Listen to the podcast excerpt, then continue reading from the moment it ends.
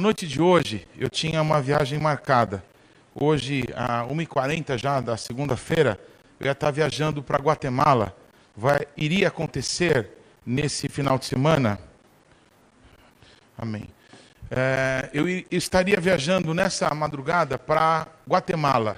Ia acontecer a partir de amanhã uma conferência na Guatemala com o presidente da Guatemala, o Congresso guatemalteco. Obrigado a Suprema Corte daquele país. Eu não sei quantos sabem, mas a Guatemala foi o primeiro país a votar em favor de Israel em 1947. E agora, dois anos atrás, foi o segundo país, depois dos Estados Unidos, a levar a embaixada do seu país para Jerusalém, reconhecendo que Jerusalém é a capital indivisível do Estado judaico de Israel. Ah, existe um conselheiro do presidente Donald Trump que é um pastor, é um amigo nosso, ele se chama Mário Bramik. A mãe dele é judia e o pai dele é um cubano. Ele é um pastor lá na Flórida e ele essa última semana teve orando pelo nosso presidente, pelo presidente Jair Bolsonaro. E vocês sabem que um dos, dos, das pessoas do grupo do Jair Bolsonaro ficou doente, um secretário do governo, não é? Ah, então nós tínhamos um encontro lá, ia estar essa presidente interina da Bolívia, e mais algumas autoridades e pessoas de Deus de vários lugares do mundo é, para uma reunião de uma coalizão latino-americana é, de é, apoio a Israel. Então, é, me fizeram um convite para representar o Brasil. Eu estava indo representando o Conselho Apostólico Brasileiro. E essa semana eu e a Carla, a gente orou muito por isso. A gente estava angustiado no coração, porque havia uma preocupação, um peso. Não é? Eu estava meio é, gripado, eu tive é, meio febril esses dias. Eu falei, puxa, se eu chego lá tossindo, os caras me impedem de entrar, ainda vou para quarentena fora do Brasil. Mas estava orando. E aí eu e a Carla entendemos que se tudo estava aberto, a gente tinha que ir. Então eu decidi ir. Só que ontem, 10 horas da manhã, é, nós recebemos uma palavra profética de uma das pessoas que ia fazer parte desse, desse encontro lá. E essa pessoa entendeu pelo Espírito Santo que não deveria ir, então, ah, ela mandou essa mensagem, logo ela apagou. E aí, conversando com a Carla e orando, a Carla me deu um conselho do céu. Ela falou assim: Paulo, talvez seja importante falar com o líder desse evento, dessa, dessa chamada, porque para qualquer pessoa convidada dizer que não vai é uma situação constrangedora. Mas se ele, como organizador, cancelar, então é, pacifica todo mundo. E para a glória de Jesus Cristo, eu conversei com ele, ele estava já num grupo lá em oração, em 40 minutos ele respondeu cancelando o evento. Você entende a magnitude do evento desse, ser cancelado, todo mundo hotel reservado, passagem de avião comprada, mas o Senhor é o nosso Deus, amém, amados? Então, é, o que eu quero te contar com isso é que a gente tem que confiar em Deus, amém? Deixa eu contar um pouquinho mais sobre essa viagem, para que você entenda que o Senhor ele tem o controle absoluto sobre as nossas vidas. É sobre isso que eu quero ministrar na vida de todo mundo aqui hoje à noite. Amém? Quando eu fui convidado para esse evento, amém? Eu orei e eu não tinha condições financeiras para fazer uma viagem dessa assim em cima da hora. Em menos de um mês, essa conferência foi estabelecida e me convidaram. E aí eu orei, conversei com algumas pessoas e entendi que era impossível. Então o que, que eu fiz? Eu declinei do convite me colocaram num grupo lá desse evento, eu pedi desculpas, disse que eu não poderia ir, mas que eu ia falar desse evento para que talvez outros líderes brasileiros pudessem ir para lá. Nós tivemos uma reunião do Conselho Apostólico Brasileiro em Brasília, agora em fevereiro, e eu contei isso e convidei alguns brasileiros entendendo a importância desse evento. E uma pessoa que estava lá, um apóstolo do conselho também, veio me procurar e falou: Paulo, você que foi convidado, você tinha que estar lá, por que, você não vai? Eu expliquei, falei assim: olha, eu não tenho condições agora de fazer essa viagem. E essa pessoa orou, chamou um grupo ministerial lá que ele é, coordena, e eles entenderam que deveriam me enviar. Amém, irmãos? Então eu não gastei um centavo para que eu pudesse estar nesse evento. E agora o evento foi cancelado. Onde está Deus nisso? Na minha total, absoluta e completa dependência dele. Se Deus quer, eu vou. Se Deus não quer, eu não vou. Se Deus quer, vai ter. Se não quer, não vai ter. Amém? Então eu queria que você pudesse meditar nesse tempo que nós dependemos dele. Amém? Que mal nos pode fazer o homem? Coronavírus, quem que é esse negócio para que possa fazer tanto estardalhaço diante do Senhor de toda a terra? Amém, amados? Porque é um tempo de avançar. Já está na nossa agenda aqui no mês de março, que no último sábado de março nós vamos evangelizar numa das portas do bairro. Qual é a estratégia? Eu não sei. Nós vamos para cima. Amém, amados? É um tempo de conquista. É um tempo da gente tocar vidas. Me ouça, por favor. Um dos maiores evangelistas que já viveu, ele chamava Dwight Moody. Hoje eu falava com o evangelista Dalma a respeito disso. Esse Dwight Moody, ele viveu nos Estados Unidos no século XIX, 19, acho que foi, na época da Guerra de Secessão, isso mesmo. Século XIX, época da Guerra de Secessão, a Guerra Civil Americana. E o Dwight Moody, um homem muito simples, ele teve uma direção de Deus. Eu não sei se você já viu aqueles filmes de guerra americana, não é? Naquele tempo eles colocavam uma linha de artilharia de um lado e uma linha de artilharia do outro. Então os caras colocavam lá pólvora na baioneta e mandavam uma bala para lá. Depois os caras que aguentavam o tiro lá davam um tiro para cá. Enquanto recarregava aqui para dar outro tiro, os caras faziam a mesma coisa de lá para cá. Era uma carnificina isso. E o Dwight Moody, depois que terminava a batalha, ele ia para o campo de batalha, ele chegava nas pessoas que estavam ali agonizando para morrer e falava de Jesus para essas pessoas. Milhares e milhares e milhares e milhares de pessoas conheceram Jesus na hora da morte, porque um homem entendeu uma oportunidade de manifestar o reino de Deus. Um dos relatos do Dwight Moody que mais me emocionaram, né, foi de um soldado que estava, esse morreu nos braços do Moody ele disse assim: Por favor, avisa para minha mãe e para minha irmã que as orações delas fizeram efeito. Eu vou me encontrar com elas no céu. E ele expirou nos braços do Mude. Todos comigo? Do que, que eu estou falando? Que nós estamos num tempo difícil? Sem dúvida. Nesse tempo difícil, o reino de Deus vai crescer. O Senhor nos deu a oportunidade de termos celular na mão. Está todo mundo com o celular na mão. Nós vamos usar o celular para a glória de Cristo. Nós não vamos ficar viciados na droga do celular, mas o celular vai servir a Jesus Cristo nesse tempo. Nós vamos usar as mídias, as, eh, todos os recursos que nós temos para que o reino de Deus avance. Amém, irmãos? Nós não estamos cercados, nós estamos cercando. Glória ao nome de Jesus. Você me acompanha nessa noite? Estou cheio de fé. Amém? Glória a Jesus. É, deixa eu pegar aqui o passador. Repete assim comigo: maior é Deus. Pai, abre os nossos olhos. Aleluia. Opa, não rolou aqui. Será que alguém pode passar daí? Obrigado. Segunda Reis, capítulo 6. Se vocês puderem abrir a sua Bíblia, a letrinha aqui está pequena. Abram aí a sua Bíblia em Segunda Reis, no capítulo 6, no versículos de 8 a 15. Eu quero ler esse texto contigo. Segunda Reis 6, de 8 a 15, o cerco do rei da Síria. Está escrito assim: E o rei da Síria fazia guerra a Israel, e consultou com os seus servos, dizendo: Em tal e tal lugar estará o meu acampamento. Mas o homem de Deus enviou ao rei de Israel, dizendo: Guarda-te de passares por tal lugar, porque os sírios desceram ali pelo que o rei de Israel enviou aquele lugar de que o homem de Deus lhe falara e de que o tinha avisado e se guardou ali. Não uma nem duas vezes. Então se turbou com esse incidente o coração do rei da Síria e chamou os seus servos e lhes disse: Não me farei saber quem dos nossos é pelo rei de Israel? E disse um dos seus servos: Não, ó rei, meu senhor. Mas o profeta Eliseu, que está em Israel, faz saber ao rei de Israel as palavras que tu falas na tua câmara de dormir. E ele disse: Vai e vê onde ele está, para que eu envie e mande trazê-lo. E fizeram-lhe saber, dizendo: Eis que está em Dotã. Então enviou para lá cavalos e carros e um grande exército, os quais vieram de noite e cercaram a cidade.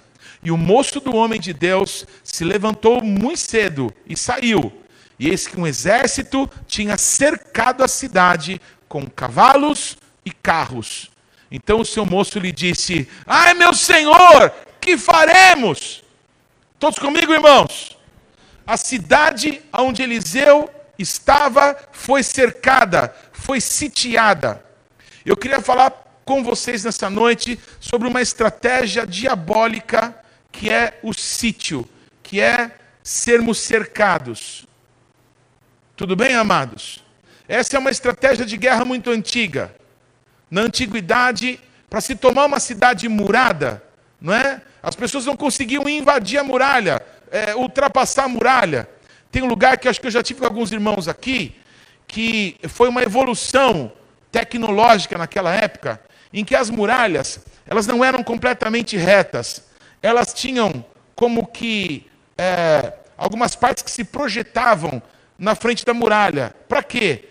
Para que as pessoas de cima pudessem atirar em quem ficasse escondido. Então, eles criavam alguns ângulos para que as muralhas fossem intransponíveis.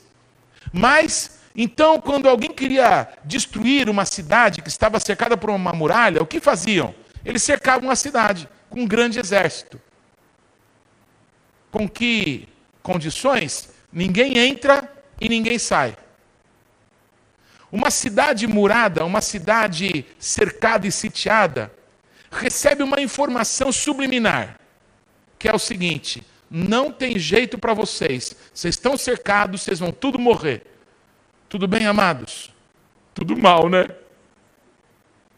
O sítio é uma estratégia diabólica. E quando nós nos sentimos sitiados, nós precisamos abrir os nossos olhos. Amém? Porque o diabo, pelo mesmo caminho que já veio, está vindo de novo. E da mesma forma que ele foi destruído no passado, ele vai ser destruído agora e vai ser destruído sempre, porque Jesus, na cruz do Calvário, já o expôs a derrota. Ele já é um derrotado. O Senhor é conosco. Que temeremos nós? Todos comigo, irmãos? Eu queria mostrar para vocês esse slide aqui. Esse slide fala de uma fortaleza. Amém? É, curiosamente, esse local chama Massada. Massada, Matsadá, em hebraico é fortaleza. Esse local é, tem uma curiosidade aí geológica, que talvez certamente por questões de terremoto, milhões de anos atrás, essa montanha aqui, ó, ela foi desprendida do restante aqui, ó, da, do deserto da Judéia. Então, esse negócio aqui, ele está suspenso a cerca de 100 metros de altura. Então, qualquer lado que você olha de Massada, você vê lá embaixo. O Fábio, eu e o Roger, fomos as únicas pessoas que eu conheço que atravessou Massada, daqui, ó, onde entra todo mundo, até o final. A gente andou mais de uma hora para chegar lá e parece que é fácil, mas difícil para burro. Né? E vimos do outro lado a, a distância que tem do paredão seguinte. Muito bem. Nesse local aí, o rei Herodes o Grande, ele construiu um palácio de verão, ou de inverno, de inverno. Palácio de inverno. Então, quando estava muito frio em Jerusalém, ele ia para essa região do deserto, ele construiu de verdade um paraíso aí. Um lugar belíssimo. A gente imagina aqui, lugar onde é, tinha a parte mais íntima, onde tinham as reuniões. Que coisa gloriosa deve ter sido isso no passado. Aqui nessa parte, o local das provisões. É, muito bem. Aqui nessa parte, ó, o Fábio e eu já estivemos lá. Existe uma cisterna, cisterna onde se guarda água. Você pode não acreditar em mim, mas no Fábio você vai acreditar. A cisterna é maior do que esse salão aqui, escavado na rocha. Tudo bem, amados? Quando chove no inverno lá em Jerusalém, as águas descem e eles tinham um esquema de fazer com que as águas corressem para essas cisternas. Então, Massada, ele foi um esconderijo do povo judeu, logo depois que a cidade de Jerusalém foi destruída pelo exército romano. Então, cerca de mil judeus fugiram para esse lugar aí, para esse palácio do Herodes, e ficaram morando aí. E eles ficaram morando aí, imagina, quem está em cima numa guerra sempre prevalece. E até lá, quando você chega em Massada, outras pessoas aqui já foram lá, quando você chega em Massada, existem algumas pedras redondas que eles desse tipo de pedra rolavam para baixo se algum exército estava subindo. Então não tinha como tomar Massada. Então os judeus que estavam lá estavam seguros. Eles tinham muita provisão, eles tinham muito mel, eles tinham muita comida, eles tinham muita água. Eles podiam ficar muitos anos lá, sem que o exército romano pudesse chegar. Tudo bem, amados? Mas eles estavam sitiados. O exército romano que estava lá embaixo chegou e fez uma declaração para eles: vocês não vão descer? Não vão deixar a gente subir? Mas a gente não vai sair daqui, vocês vão morrer. A estratégia do sítio é uma estratégia diabólica para matar a esperança de Deus na nossa vida. Deixa eu mostrar mais alguma coisa aqui para vocês. O que vocês estão vendo aqui, ó, é um acampamento romano. Imagina que vocês estão comigo aqui no topo de Massada, né, daquela fortaleza, e vocês estão olhando aqui para baixo, uns 80, 100 metros de altura de diferença. Lá embaixo, o que vocês estão vendo aqui que parece um risco no chão, tem mais ou menos uns 80 centímetros, um metro, um pouco mais de altura. Mas olhando assim de cima, parece um risco no chão, pois exatamente aqui eram os acampamentos romanos. Existia cercando Massada uns cinco ou seis acampamentos romanos de todos os lados. Não tinha como escapar. Os mil que estavam lá em cima não permitiam que os romanos subissem, mas descer e fugir ninguém fugia. De noite, eles tinham uma mensagem: vocês vão morrer, vocês vão morrer, vocês vão morrer. Todos comigo, irmãos? Eu quero ler para vocês um texto, amém, que está em Ezequiel, no capítulo 37. Está escrito assim: Então me disse, filho do homem, esses ossos são toda a casa de Israel. Eis que dizem: os nossos ossos se secaram e pereceu a nossa esperança, nós estamos cortados. Por favor, entenda o texto. O nosso Deus está falando com o profeta. E o nosso Deus está dizendo para o profeta o que as pessoas estão dizendo para Deus. Está dando para entender? As pessoas sitiadas estavam falando assim para Deus: não tem jeito para nós, acabou nossa esperança, nós vamos ser cortados, não tem solução para a nossa vida. Sabe essas coisas que se deveria ficar com a boca fechada no lugar de falar? Quem sabe que muitas vezes era melhor a gente ficar calado do que abrir a boca e falar bobagem? Quem sabe disso? Amém, amados? Pois o nosso Deus reclamou com o profeta que as pessoas estavam fazendo isso contra Deus. as pessoas estavam dizendo: Olha, os nossos ossos se secaram e pereceu a nossa esperança. Por causa desse texto aí, é, que pereceu a nossa esperança, amém? Na década de 70 do século passado, não, perdão, acho que foi antes que isso, me, me foge a data. Foi composta uma canção chamada Hatikva. A palavra Hatikva literalmente quer dizer a esperança. Amém, amados? Pois o hino de Israel se chama A Esperança. Esse hino foi composto como resposta a esse texto da Bíblia, porque as pessoas falaram para Deus que não tinha mais esperança. Amém? Os judeus compuseram essa canção e fizeram dessa canção o hino de Israel. Balevav penima nefesh Oh mia, ulfatei mizrach kadima, ein lezion צופיה, עוד לא אבדה תקוותנו, התקווה בת שנות אלפיים. מים תם חופשי, ובצנו ארץ ציון וירושלים. Nesses dois mil anos, enquanto houver no coração de um judeu uma alma judaica, o povo judeu não vai deixar de crer que eles vão conseguir morar na terra de Sião e na cidade de Jerusalém. Todos estão aqui, amados? Eles fizeram de uma reclamação contra Deus o hino de uma nação. Bendito é o nome de Jesus. Repete comigo: a esperança é uma pessoa, a esperança é Jesus Cristo de Nazaré. Um dia eu estava ajoelhado, orando pela minha mulher que estava grávida. Deus me disse: é menina, e vai chamar esperança. Eu tenho da parte de Deus uma palavra de esperança para a tua vida. Todos estão comigo, irmãos? Nos dias em que nos sentimos cercados, o nosso Deus diz para nós: de novo, meu povo, vai dizer contra mim que a esperança morreu, ou meu povo vai confiar em mim? Portanto, profetiza e diz-lhes: assim diz o Eterno Eis que eu abrirei as vossas sepulturas, e vos farei sair das vossas sepulturas, ó povo meu, e eu vos trarei a terra de Israel. Aleluia! Glória a Jesus. Eu vou deixar esse versículo, eu vou completar já já. Porque essa cena que vocês estão vendo é uma cena terrível, terrível. Um dia eu peguei essa fotografia e mandei para a pastora Oneide. E eu disse, eu disse assim para ela, pastora Oneide, um dia você vai aí comigo. Eu lembro que a gente estava aí, nós tiramos uma fotografia. Todos estão comigo?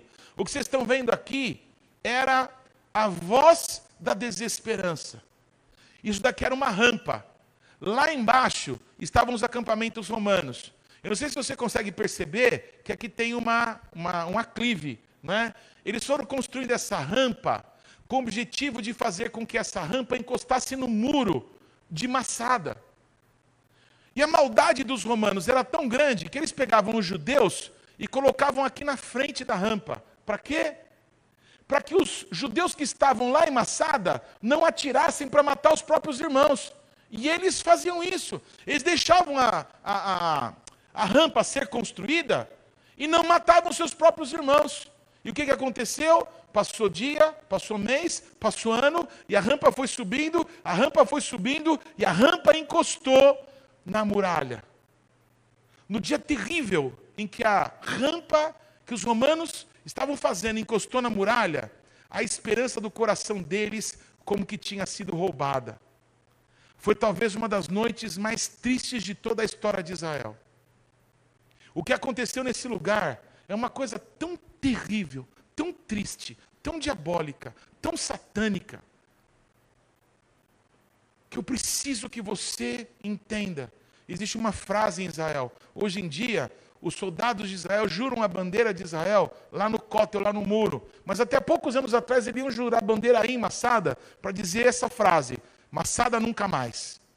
O que aconteceu lá, que eu vou contar para vocês, nunca mais vai acontecer na nossa história, porque nunca mais nós vamos acreditar no diabo, que é um mentiroso, é o pai da mentira. Eu não vou acreditar no diabo, eu vou acreditar em Deus. Você prefere acreditar em quem? Em Deus que é bom e que é santo e que é puro ou no diabo que é o um mentiroso? Quem você prefere acreditar? Amém. Amados, em Ezequiel 37, 13 a 14 está escrito: Sabereis que eu sou o eterno, quando eu abrir as vossas sepulturas, e vos fizer sair das vossas sepulturas, ó povo meu, e porém em vós o meu espírito, e vivereis, e vos porei na vossa terra, e sabereis que eu sou o eterno. Disse isso e o fiz, diz o eterno. Por favor, entendam isso.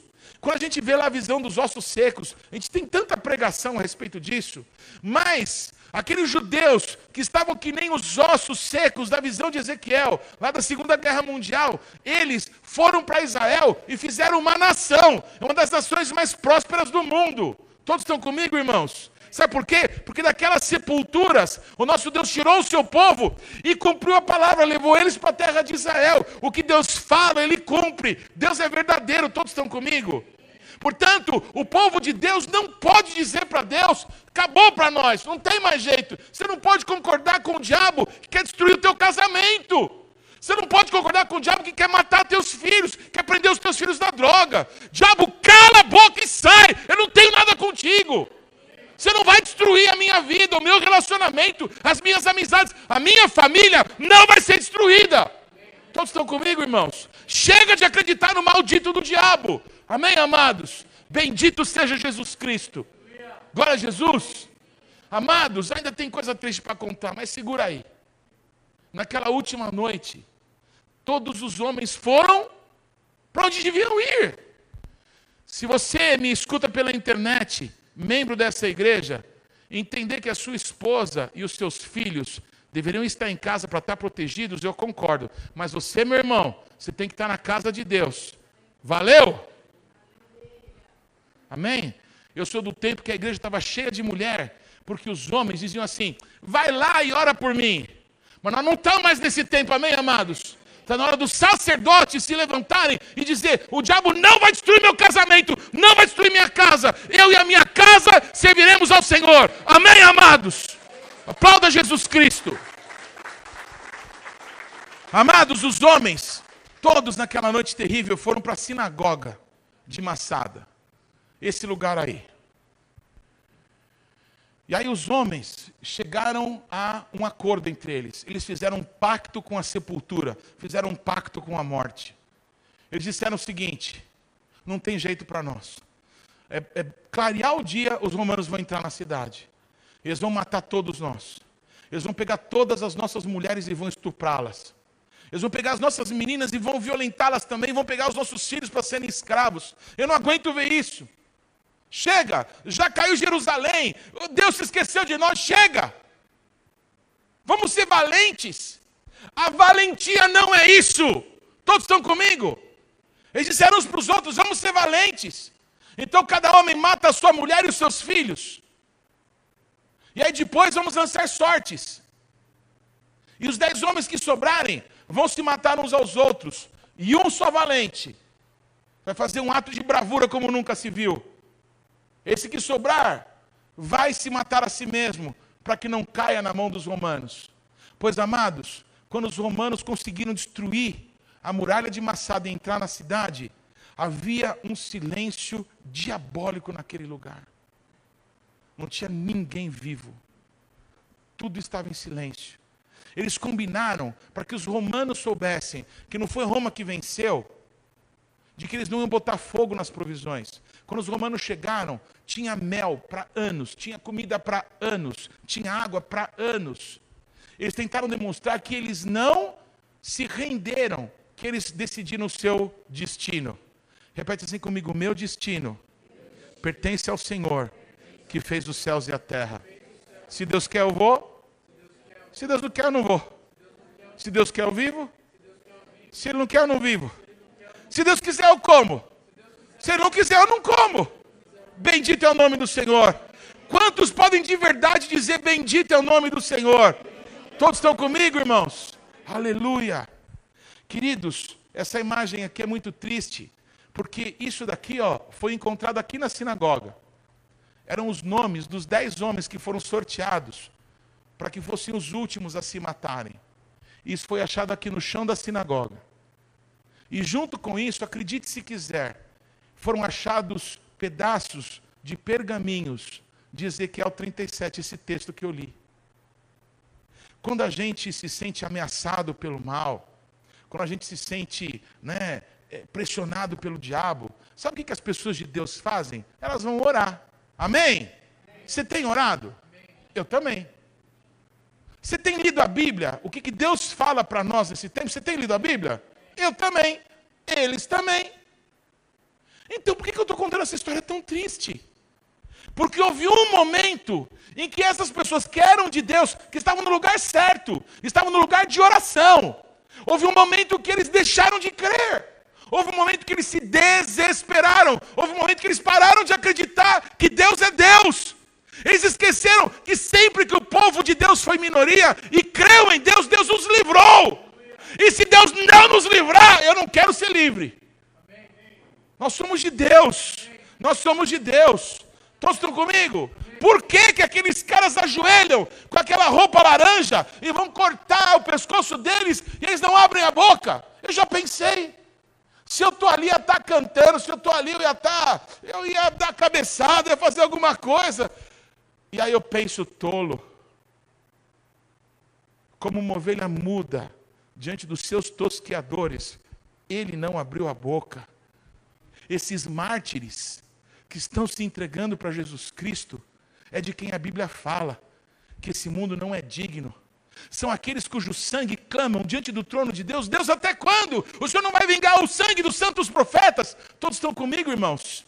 para a vida ou para a morte. Nós vamos servir a Jesus Cristo de Nazaré. Todos estão comigo, irmãos? Todos estão comigo? Se você tem medo de morrer, você precisa de oração.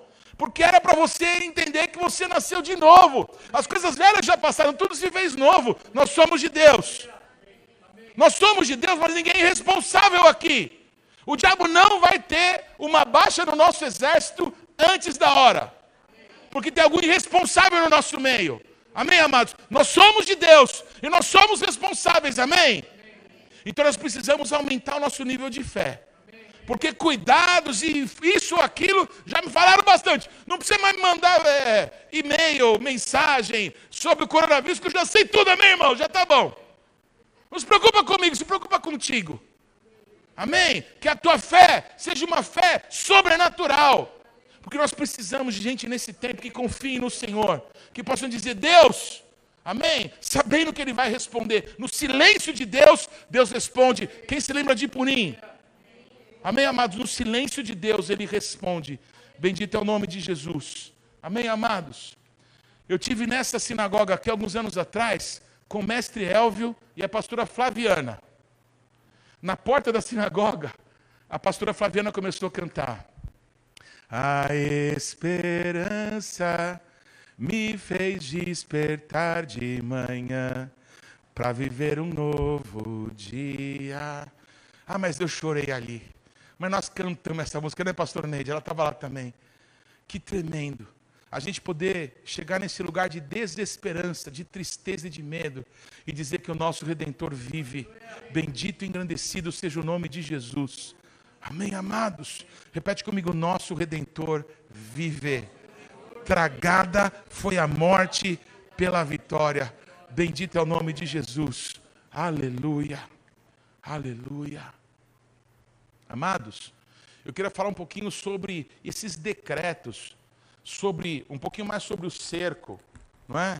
E para isso eu vou voltar um pouquinho a falar sobre a rainha Esther.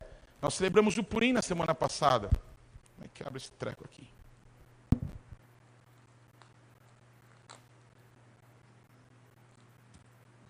Nós falamos sobre o Purim na semana passada.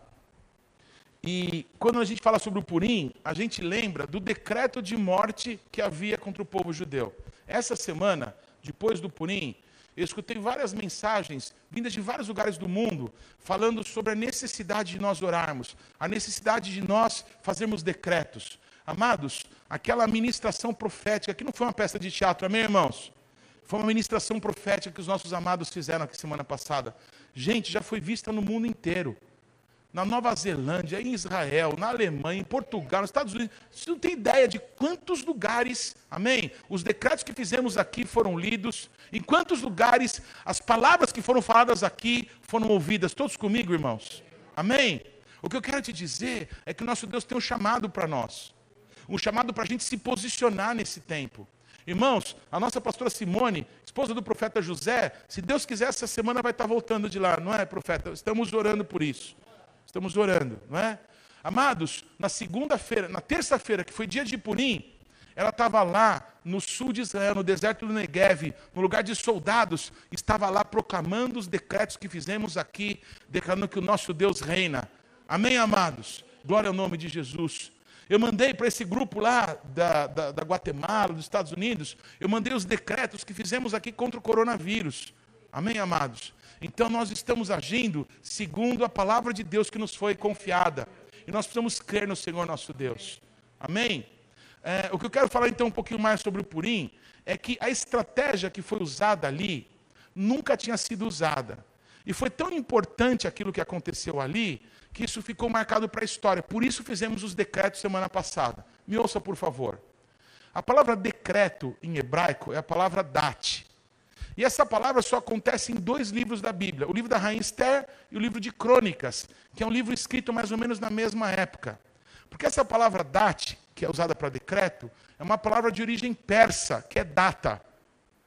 E ela só é usada nessa situação, porque os decretos era um costume usado ali pelos reis da Pérsia.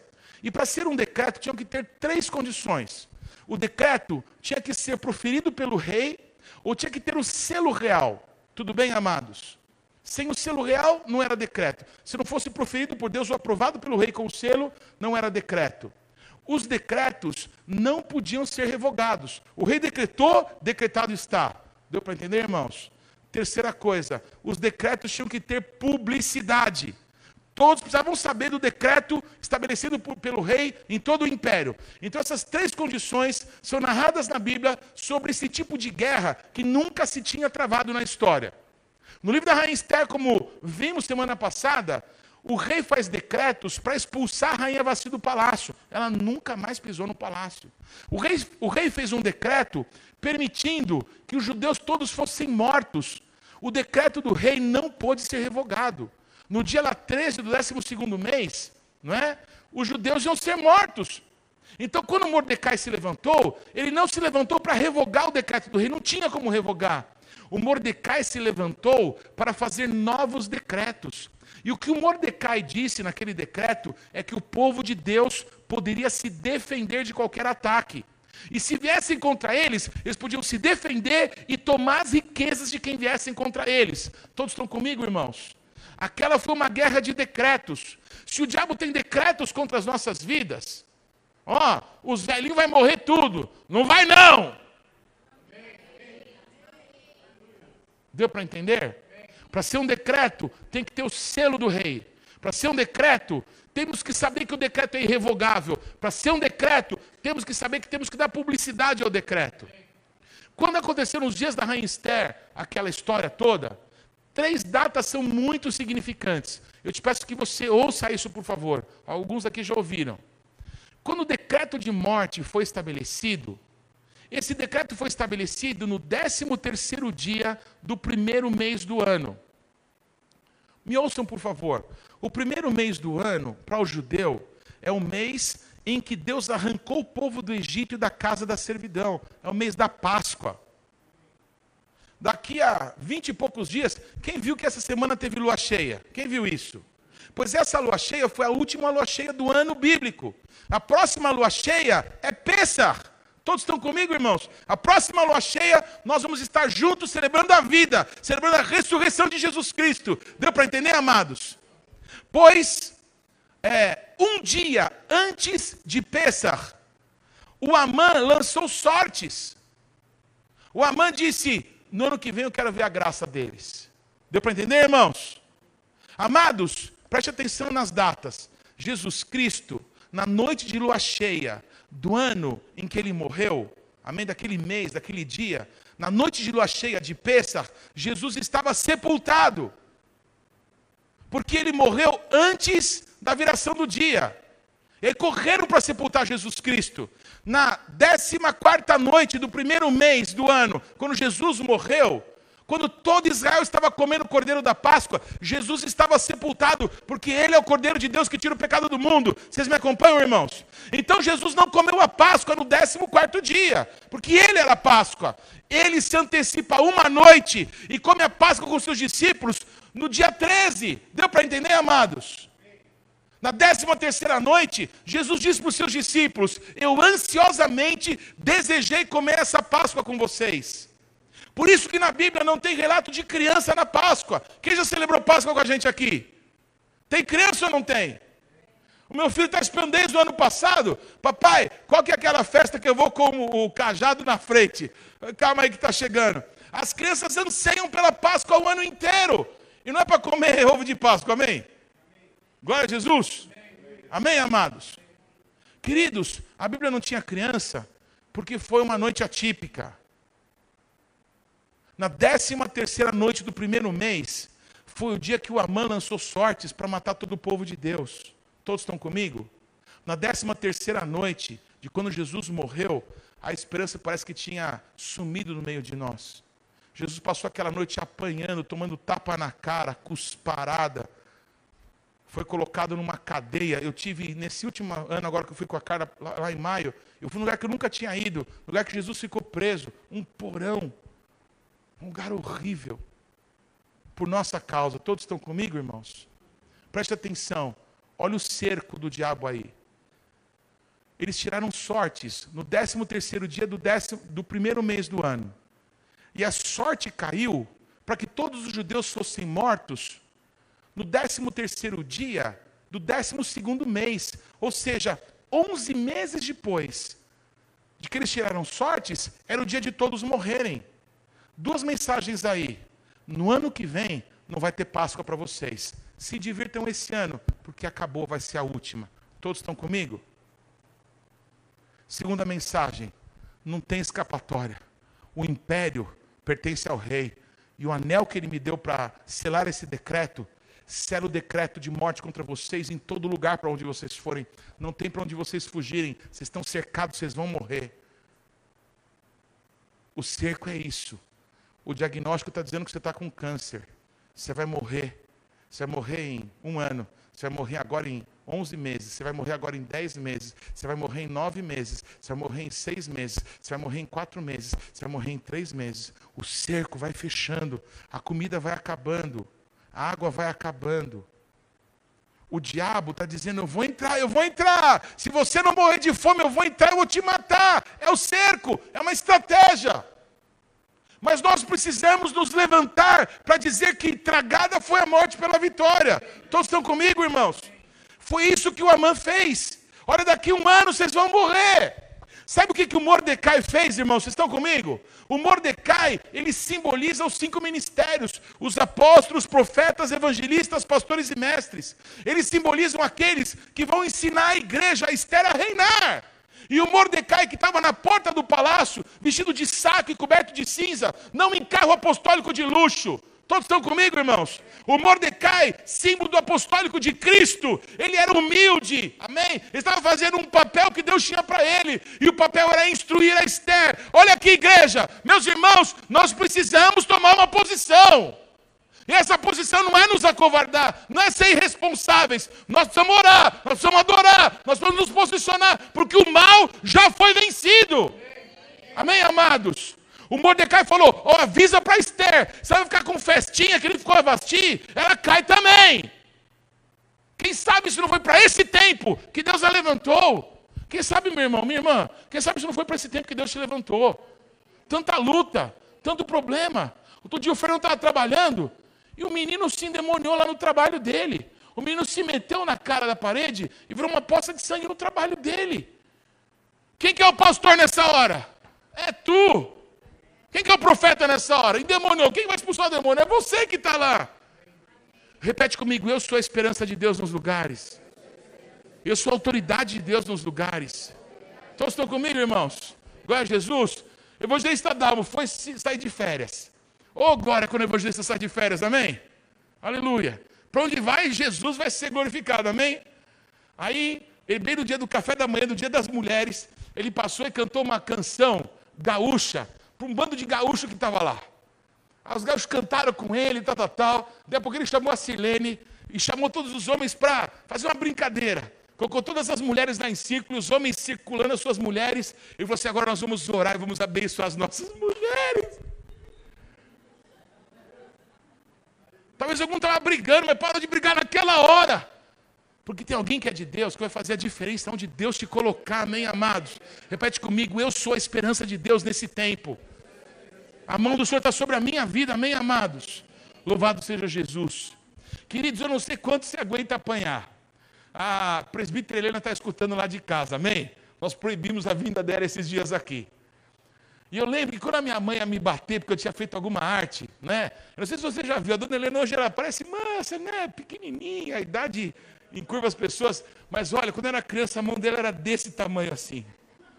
Às vezes no culto, naqueles bancos de madeira que tinha antigamente, ela cruzava o braço assim, ó, e pegava que nem um torniquete, dava um beliscão. Jesus amado, que beliscão era aquele. Então, quando a minha mãe ia me corrigir alguma coisa, eu fiz uma besteira, né? Estava jogando bola na sala e quebrei o vaso. Quebrei vários vasos. Aí minha mãe ia me corrigir. Quando ela ia bater, mãe, me perdoa, mãe!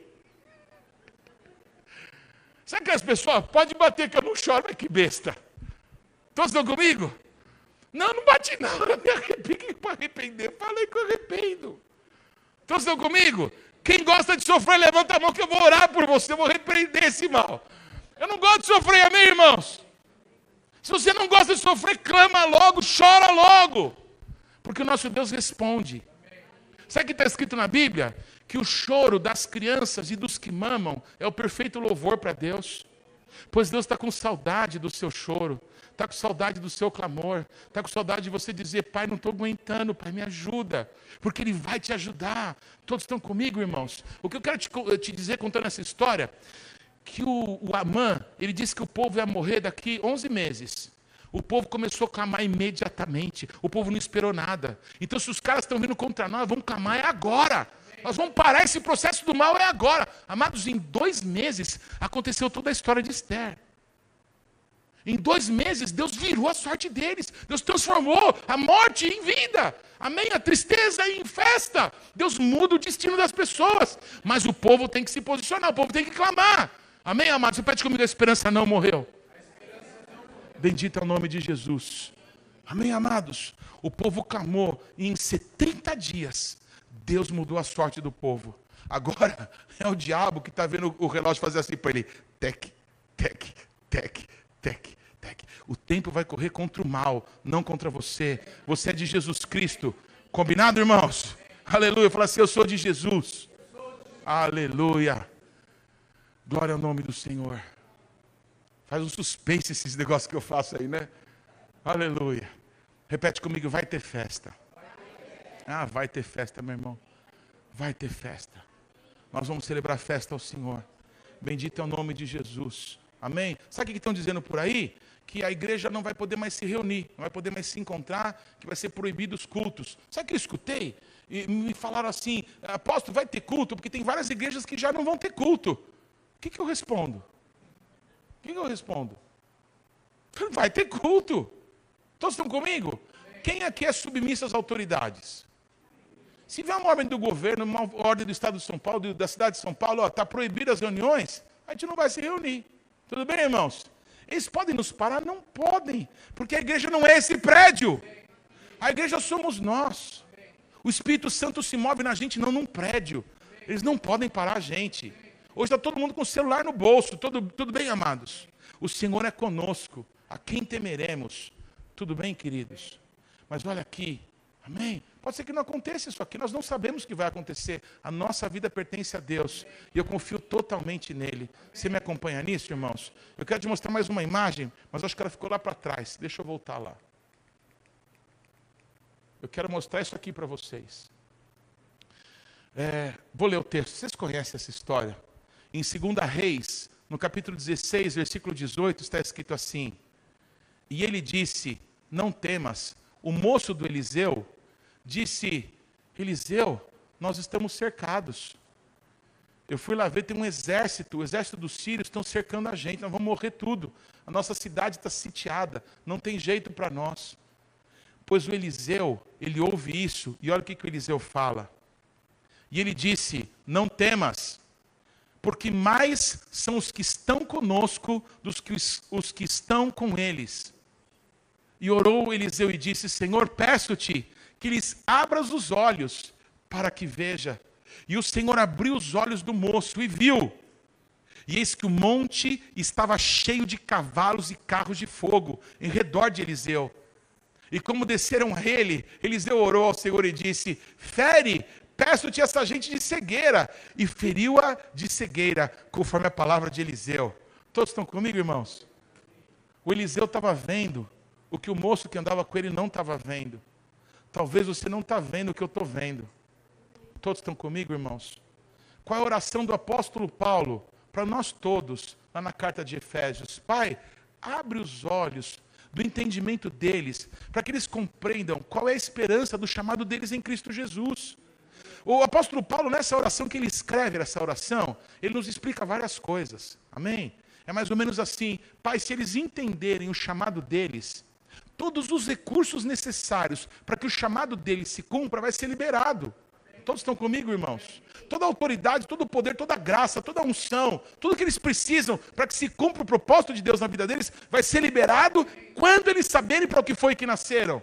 Então repete assim comigo, é muito importante que eu veja o que Deus tem para a minha vida. Abigail mudou a tua vida, você descobriu para o que foi que você nasceu. Muda a vida das pessoas. Amém, amados? Como é demais você andar com uma pessoa e ver quando Deus abre os olhos dela.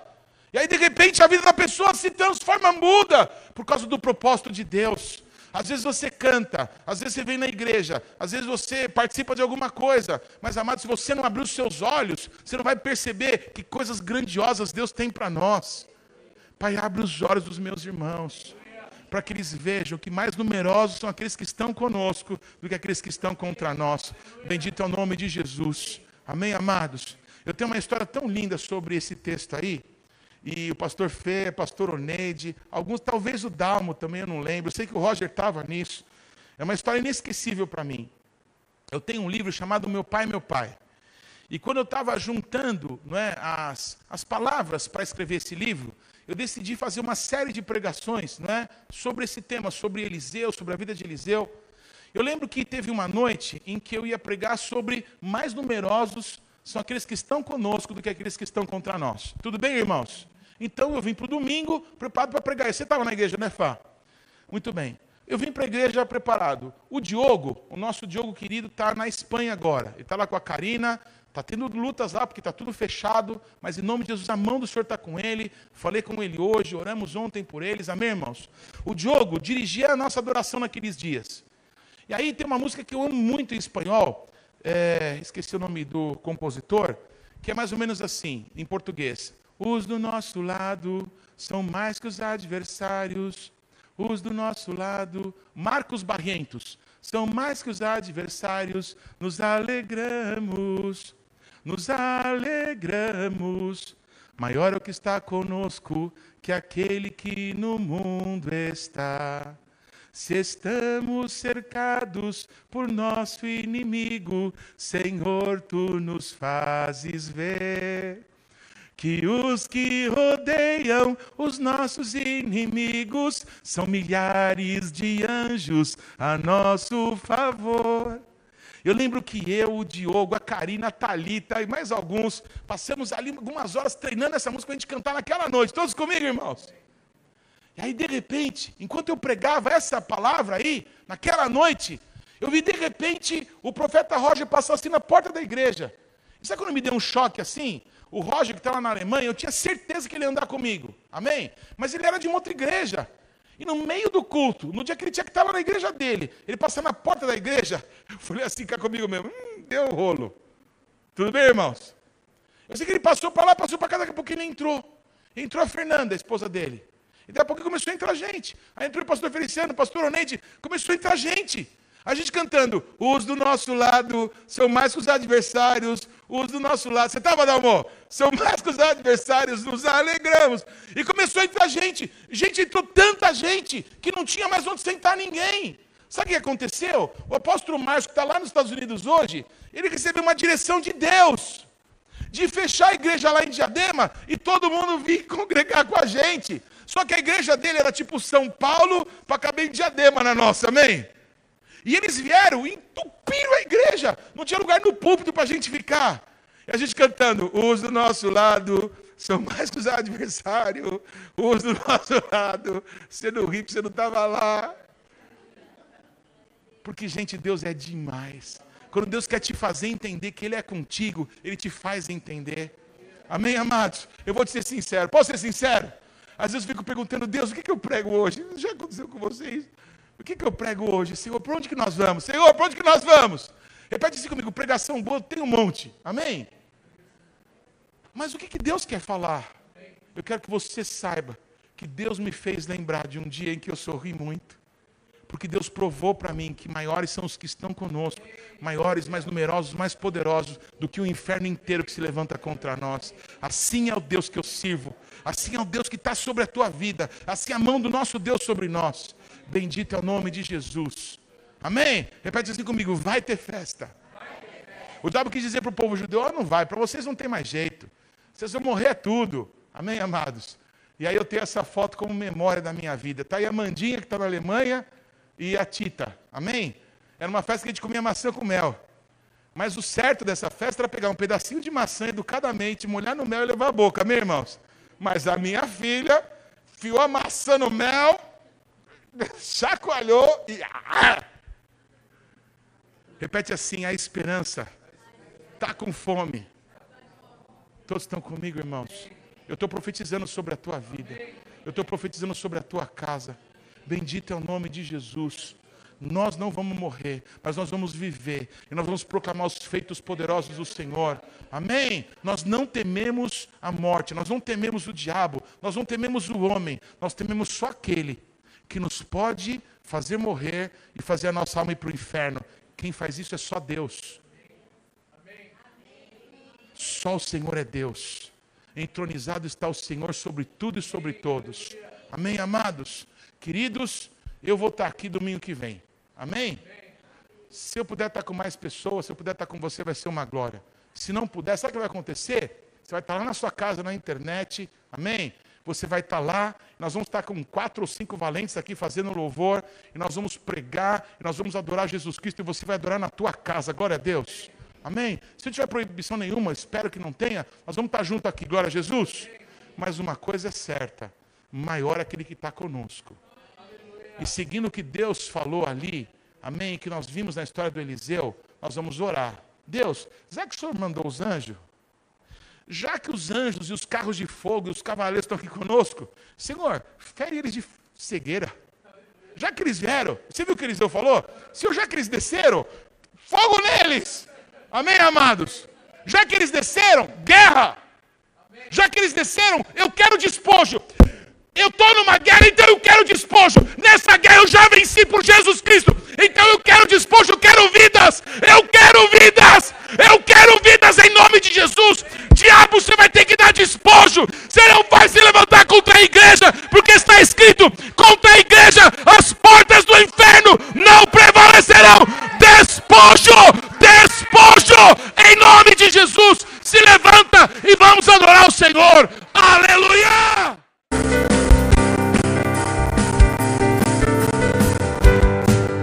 A esperança me fez despertar de manhã para viver um novo dia. Teu sonho em meu coração me faz caminhar olhando para ti, prosseguindo para o